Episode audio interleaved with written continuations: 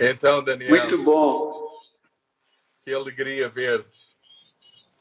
Muito bom, João. Nossa, tô honrado aqui pelo, pela mesa que o Paulo Júnior fez a gente passar hoje aqui. A gente se é. conheceu por conta dele, né? E agora a gente está junto aqui, muito legal. Nossa, estou muito feliz, muito feliz. O, o Paulo Júnior é especialista em preparar mesas inesperadas. Totalmente inesperada. A gente muito feliz. O Paulo Júnior, para quem ainda não, não, não sabe, né? Ele recentemente foi mais uma vez avô, então ele tirou essa semana para cuidar lá mais de perto da família e, e deu esse privilégio para a gente estar tá conversando aqui. O João é um amigo muito especial, assim, se eu posso chamar de amigo, né? Alguém que eu claro. considero muito. A gente escreveu um livro juntos, né, João? Eu não é, sei bom. se o Paulo Júnior já te deu aí. É. é aqui, ó, deixa eu pegar. É, eu sei, eu sei. Eu sei. Foi... Aqui. Uhum. Graças a Deus, a gente conseguiu produzir juntos. E vamos lá, vamos conversar. Vamos, vamos conversar aqui sobre essa mesa, interagir com os nossos irmãos. Claro, claro. Bom, uh, eu deixem-me confessar o seguinte. Uh, fazer este tipo de coisas, uh, estas lives, é para mim realmente um grande, grande desafio. E eu explico porquê.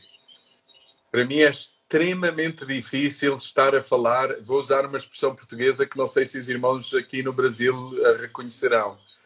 É extremamente uhum. difícil para mim estar a falar e a olhar para o boneco, ou seja, não ver as expressões das pessoas, os olhos das pessoas, vocês percebem? Percebes, Daniel? Sim. E é, é, é realmente muito, muito difícil.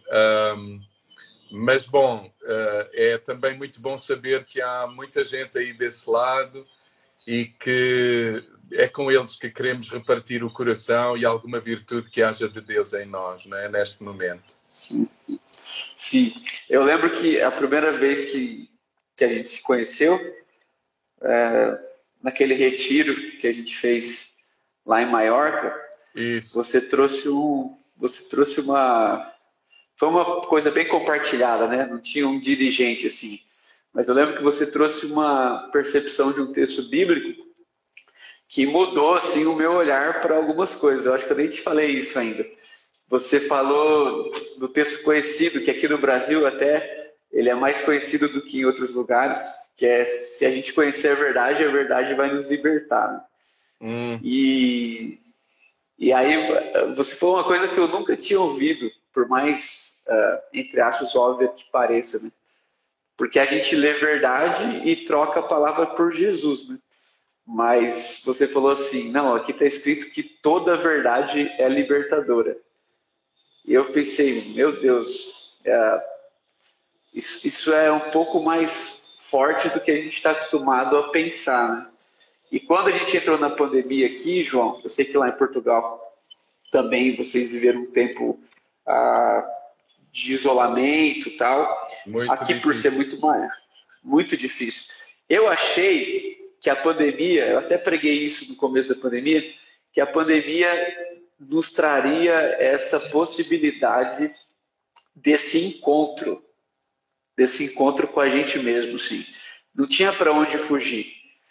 Mas eu não sei se deu certo, assim, porque eu acho que acabou a pandemia e a vontade de viver, entre aspas, a, a partir dos nossos personagens, assim, ela é muito maior. E hoje de tarde a gente falou rapidinho, você estava com visita, eu quero mencionar aqui, eu vi você, eu até mandei para o Paulo Júnior, queria conversar com ele também sobre isso.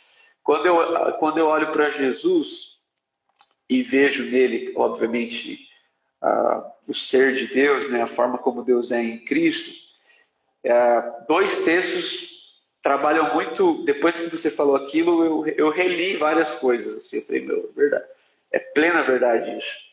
Jesus no Monte da Transfiguração e Jesus no Getsemane, né?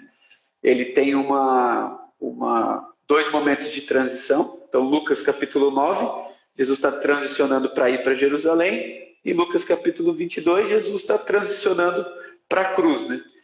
Lucas capítulo 9, você tem o rosto de Jesus uh, transfigurado, as vestes deles, dele, e Lucas capítulo 22, você tem o suor, só Lucas coloca isso, né? O suor de Jesus como gotas de sangue.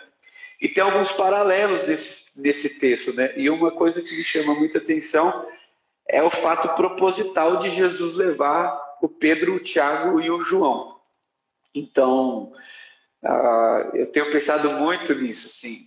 Por que, que Jesus não escolheu viver o que eu acho que foi o momento mais feliz da vida dele, que é a transfiguração, e o momento mais triste, mais aflito da vida dele, que eu acho que é o Getsemane. Eu não sei se você concorda, mas eu acho que o Getsemane é mais difícil do que a cruz para Jesus. É um, é um movimento é, muito delicado. E nesses dois movimentos, ele pega os seus discípulos mais próximos e faz com que eles assistam né, o seu corpo, o seu rosto brilhando e reluzindo, uma coisa gloriosa, tanto que Pedro quer construir três barracas ali, três tendas, né? Mas depois ele leva os mesmos três e não esconde dos três o seu suor de sangue, a sua aflição, né? O texto diz que Jesus caiu no chão, né? A gente é meio romântico, né? Mas ele, eu acho que ele estava agonizando, assim, tanto que ele acha que vai morrer, né? Aquela, aquela sensação que ele vai morrer. E, e, e eu, eu acho que a gente não, não, não, não entendeu direito o que Jesus estava propondo para a gente, que é possível desenvolver amizades tão profundas que pessoas podem entrar na nossa intimidade nos nossos dias de glória, mas pessoas também podem entrar no nosso pranto, na nossa agonia, né? A gente transferiu isso para as redes sociais, né? Jesus não fez isso no Sermão do Monte com a multidão inteira, né? Ele não, não. fez nem com 70, ele não fez nem com os 12, ele fez com os três, né? Então, eu não sei, João, eu queria te ouvir sobre isso, cara. Eu introduzo aqui e eu queria ouvir você. Olha, eu estava a te ouvir eh, falar e, bom, eu percebo que estes encontros, e é, enfim, se calhar é importante também lembrar todos aqueles que estão na mesa nesta tarde conosco, que uh, estes encontros, enfim, não são não são preparados naquele sentido. Nós não, não temos uma cartilha a seguir, vocês não têm tido. É aquilo que espontaneamente se reflete, que o Senhor fala conosco, etc. E está a acontecer exatamente o mesmo comigo ao ouvir-te aqui, porque sem saber exatamente para onde tu ias, uh, ao ouvir-te, eu estou-me a lembrar também, por exemplo, e nesta perspectiva, o próprio apóstolo Paulo escreve a Timóteo dizendo-lhe que Timóteo sabe tudo a respeito dele. É, é, é muito forte isso. Eu, eu, eu, eu, pessoalmente estou convencido que o jovem Timóteo sabe, pela boca de Paulo, pelo testemunho de Paulo, de que aquilo falaria, por exemplo, sobre o espinho na carne. E é muito interessante que nem Paulo nem Paulo revela e, enfim, e, que, e, e pelo que sabemos, Timóteo nunca, nunca falou disso. Ou seja, isso fala-nos também de relacionamentos onde o sigilo, onde, onde guardamos as costas daqueles de quem amamos, onde somos capazes de entesourar, de guardar aquilo que um amigo nos pede para guardar. E, uhum. e, e que fazemos questão, enfim, de não ficar sozinhos com alguma coisa que nos está a acontecer, mas partilhar com alguém que leva conosco essa carga e onde temos essa disposição e essa liberdade outra vez, Daniel, para nos despirmos e falarmos daquilo que nos incomoda profundamente. Então, eh, enfim, eu acho, eu acho isso muito, muito interessante, pensando que que Jesus faz isso, como tu acabas de, de mencionar, chamando os discípulos para dois dos momentos mais, provavelmente mais relevantes, daqueles que estão narrados no Evangelho, eh, lá no Monte da Transfiguração, aquela, enfim, aquele, aquele espetáculo que acontece ali, mas também aquela uhum. noite tenebrosa, onde, onde Jesus, como tu dizes, e eu creio nisso, que teve medo de morrer mesmo ali, Ou seja, ele, eu, eu acho que Jesus até teme morrer ali e não ir à cruz. Tu, é, enfim, uhum. isto, isto, dá para refletir também. E Jesus veio para ir à cruz, veio para, enfim, para, para dar a vida lá e, e declarar o que ele declara na cruz do Calvário e ensinando-nos o caminho. Então, estava, estava a te ouvir e a lembrar de Paulo e estava a pensar estava a pensar na importância realmente de desenvolvermos relacionamentos eh, significativos de forma a inserir algumas pessoas nesses momentos de alegria, de êxtase, de, de deslumbre, mas também de profunda tristeza e desânimo. Uhum. Tem, tem. Eu acho que isso deságua, você está falando aí, estou pensando, no texto de Tiago 5, uhum. também. Porque hoje, assim, a gente até tem na liturgia clássica a oração de confissão, uhum. mas não existe, pelo menos eu não conheço, liturgias que a confissão não seja para Deus, né? que a confissão seja para as pessoas. Nesse termo, nesse termo, em, em devidas proporções, uh, eu, eu falo brincando que os romanos acertam mais do que a gente, porque eles pelo menos confessam para o padre, né? Uh, uh, eles falam para alguém, mesmo que não está ali vendo e a teologia é carregada de outros símbolos, né? A gente, a gente vive hoje, eu creio, que um aspecto muito doente espiritual, porque o texto fala que se a gente confessar os nossos pecados uns aos outros, nós seremos curados, né? E eu acho isso magnífico. E o termo ali é cura física, né? Não está falando. Uh, uh, há um aspecto realmente miraculoso quando um irmão encontra com outro irmão e ele confessa o seu pecado. Porque é uma confusão, né? É outro tema. Mas os, o perdão já foi derramado. Então, Deus já perdoou todos os pecados. Agora é, parece que a vida é, é, comunitária ela tem que revelar o que Deus já fez por nós. É Porque mais... ele. Uhum, eu percebo. Mas olha, Daniel, ocorre-me, é muito bonito isto, porque me ocorre quando tu falas de confissão, uh, alguns pensamentos que muitas vezes também não estão presentes na nossa reflexão e no nosso entendimento é que o texto, nós sempre associamos uh, à expressão confissão pecado. Mas no texto bíblico, a confissão não está só associada ao pecado. A confissão uhum. está associada à palavra que sai da boca de Deus. Por isso o texto diz que se no coração creres e com a tua boca confessares, ok? Então a confissão eu acho que é muitíssimo mais do que dizer o que aconteceu e lembrar que os pecados estão perdoados. A confissão é, parece-me, Daniel, em última análise, eu estar a dizer em profundo reconhecimento que Deus tem razão e eu não. Então, o confessar é, é dizer, Senhor, é isso mesmo, tu estás certo e eu não. O que tu dizes é correto e, e eu não estou correto. Como tu pensas é certo e eu não estou certo. Então, a confissão, que é uma expressão de arrependimento, é uma expressão, eu acho, de muito, muito de, de, de, genuíno arrependimento, é no fim de tudo mais do que dizer o que eu fiz. Daniel, até porque tu sabes que muitas vezes as pessoas dizem, pronto, eu fiz, sim, sim, fiz, foi isso, foi assim, pronto, já disse. E agora? Isso não é confissão. Confissão é estar profundamente quebrantado e dizer: Deus tinha razão. Uh, o caminho não era por onde eu fui. Uh, tu, tu entendes? É confessar que Deus está certo e nós não. E quando Deus fala, dizer: Oh Senhor, é isso mesmo. Uh, eu creio no coração e confesso, eu digo Amém. Então, confessar é, acima de tudo e profundamente, reconhecer, ter revelação de que Deus está certo e nós não. Então, uhum. uh, não sei se isto faz algum sentido para ti. Uh, claro. Bom, e, e, e, e, eu consigo perceber até isso nos dois episódios que tu, que tu trouxeste à reflexão aqui hoje.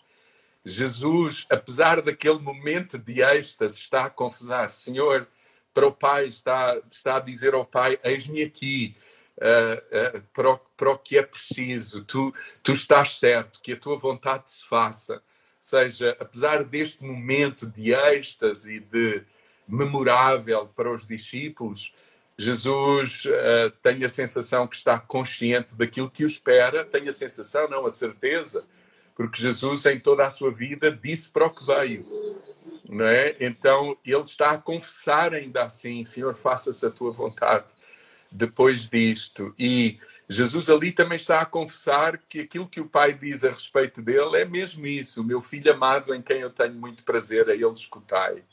Não é? Uhum. E, e depois lá no Getsemane também, onde Jesus, onde Jesus diz, se for possível, mas faça-se a tua vontade. É uma confissão, é, um, é fruto da revelação da vontade do Pai. Eis-me aqui, faça-se a tua vontade. E isso é, enfim, não sei se faz algum sentido para ti, mas a mim mexe não. profundamente comigo. Não, faz muito sentido. Uh, eu fico pensando, uh, João, assim, nesses Daniel, textos. Imagina, Daniel, imagina eu faço alguma coisa que não devo contigo ou em segredo, nem é contigo. Bom, acaba sempre por ser contigo, porque se eu fizer alguma uhum. coisa que me prejudique, eu também estou a pecar contra ti, que me amas e que és meu amigo e meu irmão. Eu tenho esse uhum. entendimento também.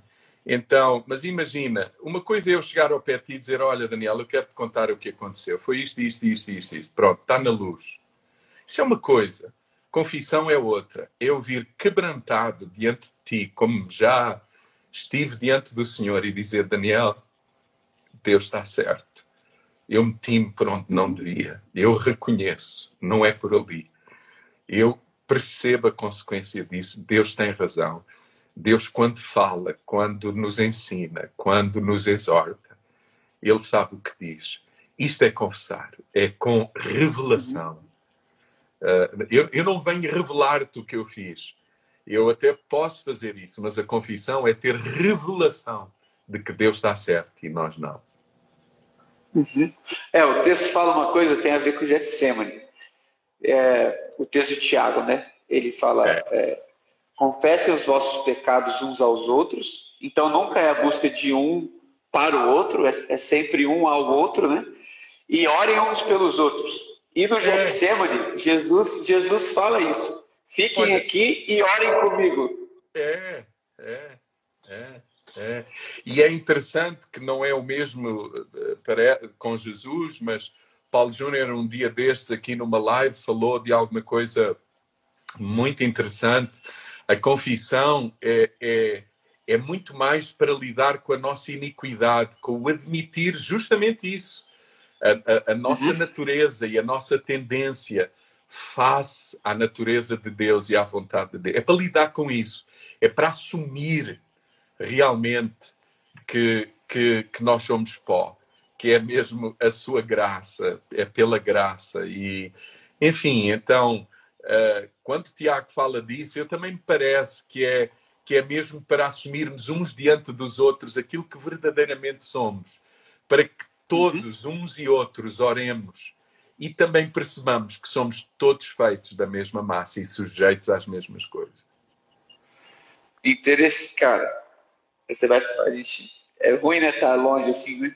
A gente está escrevendo algumas coisas aqui, porque eu estou pensando aqui, tem uma coisa, João, que, que certamente você já percebeu, mas que faz muito sentido, porque em especial tá lá o Pedro, o Tiago e o João, mas depois que Jesus vai lá, João 20, capítulo 21, e Pedro vai pescar, a conversa que Jesus tem com Pedro é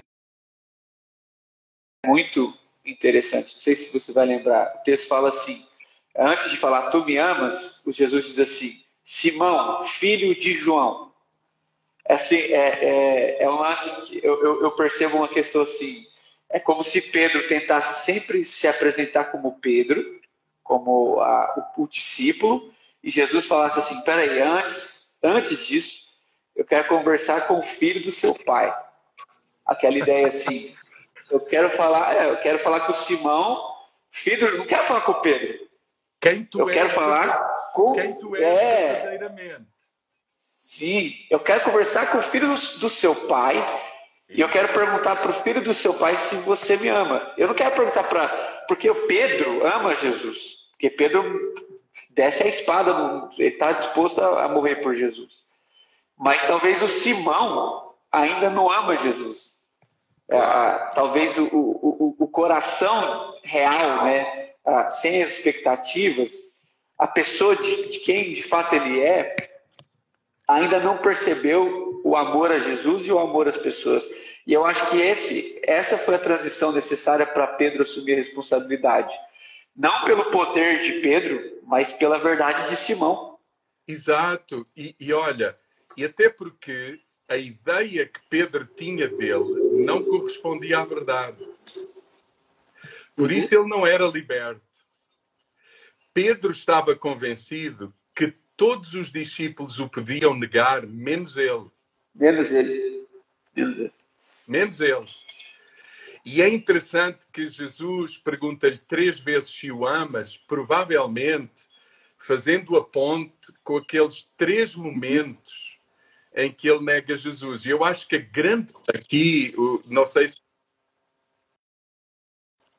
está a haver alguns problemas na transmissão, mas eh, porque, enfim, eh, já fiquei sem imagem algumas vezes, mas dizia eu, a grande questão com Pedro, parece-me, é ele tem uma noção de si que provavelmente não corresponde à realidade. E, é. e, e o que está a acontecer é que Jesus pergunta-lhe três vezes se o ama, porque ele o nega três vezes. E a dada altura, Pedro diz assim para Jesus: Senhor, tu sabes todas as coisas, tu sabes como eu te amo. E este como eu te amo eh, não é amar Jesus como Pedro julgava que o amava. Mas é interessante também que Jesus acolhe a forma como ele ama, como ele é capaz de amar. Mas é só nessa tomada de consciência de quem ele é, na sua fraqueza, um gesto de confissão, que Jesus diz para ele: agora sim, cuida dos teus irmãos. Agora sim, tu, uhum. agora tu tens mais noção de ti, logo tens mais possibilidade de cuidar dos outros que são como tu quando outrora tu te julgavas superior a eles. E, e, e é aí que a gente é está isso. preparado para estar com os outros, quando sabe quem somos, uhum. porque afinal, porque afinal somos um como os outros. É? Então, é, esse é, enfim, é, é também muito, muito interessante. Isso que você falou, acho que convém até é, repetir, explorar melhor isso, porque é só quando Pedro entende quem é Simão que ele vai ter a sensibilidade de também entender a fraqueza e as limitações dos outros e amar os outros. Daniel, como é que nós nos podemos pôr ao lado de alguém amando se não percebermos que ele é um conosco, ele é um como nós? Uhum. Não tem. É, é, tudo de mentira. É impossível, né? É, é, é. Eu acho que a consciência da nossa condição e da nossa fraqueza humaniza-nos, torna-nos mais vulneráveis à, àquilo que Deus quer fazer na nossa vida e, ao mesmo tempo, também mais livres para confessar e para partilhar com os outros aquilo que somos uh, e ao mesmo tempo maravilharmos uns com os outros, porque apesar de nós, a sua graça flui por intermédio da nossa vida. E, e alegremos-nos por isso, mas choremos também uns com os outros em momentos como aqueles que tu mencionavas. Amém. Uhum. João, assim, a gente está tá encerrando já, mas fazer uma pergunta. Uh, porque assim, a gente sabe disso, pelo menos falando de mim e de você, e tenho certeza que alguns irmãos também, não, não é novidade o que a gente está falando aqui, mas é, há um distanciamento entre saber isso e, e, e de fato viver assim o gozo disso.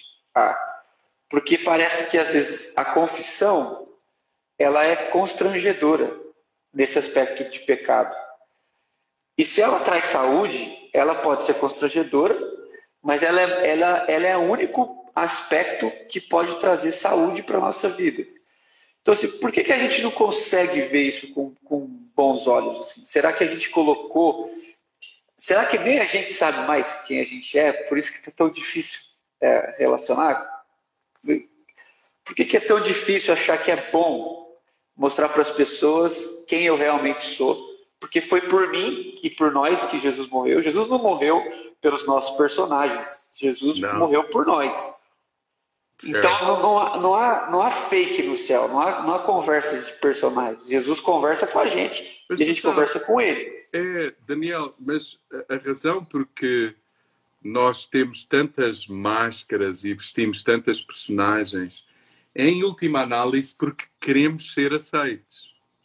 Há um, há um desespero na humanidade por ser aceite. Eu acho, às vezes a gente entende as máscaras como meramente qualquer coisa que possa esconder alguma coisa que, enfim, que nós queremos esconder dos outros.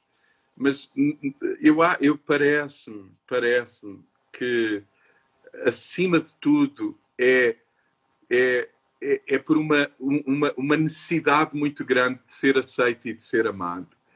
E eu acho uhum. que na comunidade cristã nós percebermos que somos aceitos e amados e que por, por, pelo eterno, por aquele que é, enfim, o eterno, o, o Senhor, o Senhor que criou todas as coisas e que nos ama apesar de nós. Eu acho que num processo, numa comunidade madura e que tem essa noção de si apesar de si, sou amado apesar de mim né? É mais fácil nós eh, percebermos que o outro é um como eu. E, mas é preciso desenvolver essa, essa prática, sem dúvida. É preciso desenvolver essa prática. Mas eu gostaria de, parece-me, de sublinhar isto, mais do que dizer o que aconteceu que não deveria ter acontecido ou por onde eu fui que não deveria ter ido, é, é, é que estes encontros de confissão sejam cheios da revelação e do conhecimento de que Deus está certo e nós não. Nem, é, nem sou eu, é nós não. Nós não. Uhum. E, enfim, eh, é isso, é isso. Claro, depois há valores aqui que também são importantes. O sigilo, não é? O sigilo. Ah. O sigilo. Uh, mas bom, eh, é muito bonito ver, ver o, o Cristo que nos revela quem o pai verdadeiramente é, ele mesmo a viver esses momentos sem, enfim, com toda a liberdade, com toda a liberdade, tendo consciência de si, né? tendo consciência de si. Uh, uh, e a minha oração, o meu desejo é que eu próprio, Daniel, que eu próprio possa evoluir mais nesse processo uh, de saber que sou amado, saber quem eu sou e a minha oração é que possamos ter, mesmo no meu contexto, nos nossos contextos e, e, e, nestes contextos mais alargados, gente de confiança com quem podemos, enfim, trazer para a nossa intimidade nos momentos mais, mais, de mais alegria e de mais uh, glória, mas ao mesmo tempo uh, nos momentos em que visitamos a nossa humanidade e percebemos que, que se não fosse a graça de Deus, uh, enfim, o que seria de nós? Né? O apóstolo Paulo termina a sua vida com essa noção. Né? O apóstolo Paulo termina a sua vida a dizer: Eu sou o maior dos pecadores. Que, que... Olha-me olha o processo de maturidade, olha-me o processo de Paulo, sabes? Ele termina a vida a dizer, depois disto tudo, eu sou o maior dos uhum. pecadores. E há esta noção de nós que nos liberta e onde a graça flui, que seja assim até ao fim da nossa vida. Amém. É, é o que Jesus faz sempre, mas para terminar, eu acho que uma ilustração que cabe isso muito bem é o encontro de Jesus com a mulher samaritana. Quando Jesus fala, vai lá e traz seu marido, ela fala, eu não tenho marido. E Jesus diz, ah, disseste bem, porque tiver assim. E aí é interessante, João, não quero puxar esse papo, mas quero encerrar, entre aspas, com isso. Que aí a mulher fala assim para Jesus: Eu sei que há de vir o Messias e ele nos anunciará todas as coisas. E Jesus fala assim: Eu sou o Messias. É a única vez que Jesus diz tão abertamente que ele é o Messias. Então, enquanto a mulher necessitava de, entre aspas, se esconder, ele vai ao encontro dela e diz assim: não, não precisa, né? Tanto não precisa que eu vou falar que eu sou. Então, em outras ocasiões as pessoas falavam que ele era, ele falava: não, não fala para ninguém. É, é, é, totalmente diferente, né? Claro. Ah, Olha, Deus, Daniel, Deus... essa é mesmo. Bom, não sei quando é que a gente termina, parece que estamos a jogar ping Mas olha, que seja objeto da nossa reflexão também o seguinte: uh, o Senhor só pôde estar com a mulher samaritana enviando enviando 12 discípulos para comprar almoço, 12 pessoas às compras para 13 comerem. Eu acho que o normal é mandar um às compras para que os 13 possam comer. Mas naquele dia a sensação que eu tenho é que Jesus mandou todos, porque se eles estivessem próximos, se eles estivessem ali próximo, perto de Jesus e desta mulher, provavelmente não haveria ambiente para acontecer o que aconteceu, porque, porque uhum. não era possível, uh, debaixo daqueles olhares que julgavam e que, enfim, e, e tu entendes? Tinha que ser íntimo, tinha que ser íntimo, né? Ele, eles têm que estar longe para que aquele momento de intimidade possa acontecer. E uhum. eu acho que é urgente que haja cada vez mais cristãos que possam estar perto para que esse momento possa acontecer, que nós possamos revelar também nessa dimensão que Cristo está em nós, sem ter esse olhar que julga e que condena, que às vezes o Senhor tem que afastar para que possa ir para a intimidade com aqueles que o procuram de coração. Amém, João. Graças Bom, a Deus. Que a, gente, que a gente consiga terminar essa prosa aí. Já está. É em breve, se Deus quiser. Quero agradecer a todos os irmãos. Não sei se o Matheus está por aí, se ele, se ele tem algum, alguma coisa. Não, estou aqui só bebendo aqui. Hora aí, hora para nós aí, encerra para nós aí. Não, eu, eu você acha que eu vou orar com, com o meu apóstolo à mesa aqui, o meu mestre, não. cara? Não, privilégio. Ô, João, você pode, você pode orar com a gente? Amém. Pai, nós damos-te graças pela tua natureza em nós, por intermédio do teu Espírito. E damos-te graças por ela, apesar de nós. Senhor, dá-nos a graça de olhar para todos aqueles que estão à nossa volta e de quem nos aproximamos, ou de quem se aproxima de nós e de percebermos que Ele é um conosco, que Ele é um como nós. Livra-nos, livra-nos de, de não ter em nós o mesmo olhar que havia em Cristo, o mesmo coração que havia em Cristo, os mesmos braços que havia em Cristo, e que nessa expressão de amor e de aceitação haja também a manifestação do poder de Deus na vida de todos aqueles que estão à nossa volta, a começar na nossa própria, sendo transformados a cada dia à imagem e semelhança de Jesus o Cristo, para a glória do teu nome e alegria de muita gente. É no nome de Jesus que nós oramos. Amém. Amém. Amém. Amém. Amém. Mateus. Beijo grande, meu irmão. Obrigado, João. Tamo junto. Deus abençoe vocês. Compartilhe essa live. Uh, assista de novo. E é isso aí. Deus abençoe. Até amanhã com o Paulo Júnior com a gente, seis horas da tarde, na viração do dia. Amanhã o homem vem de novo. Deus abençoe todo mundo. É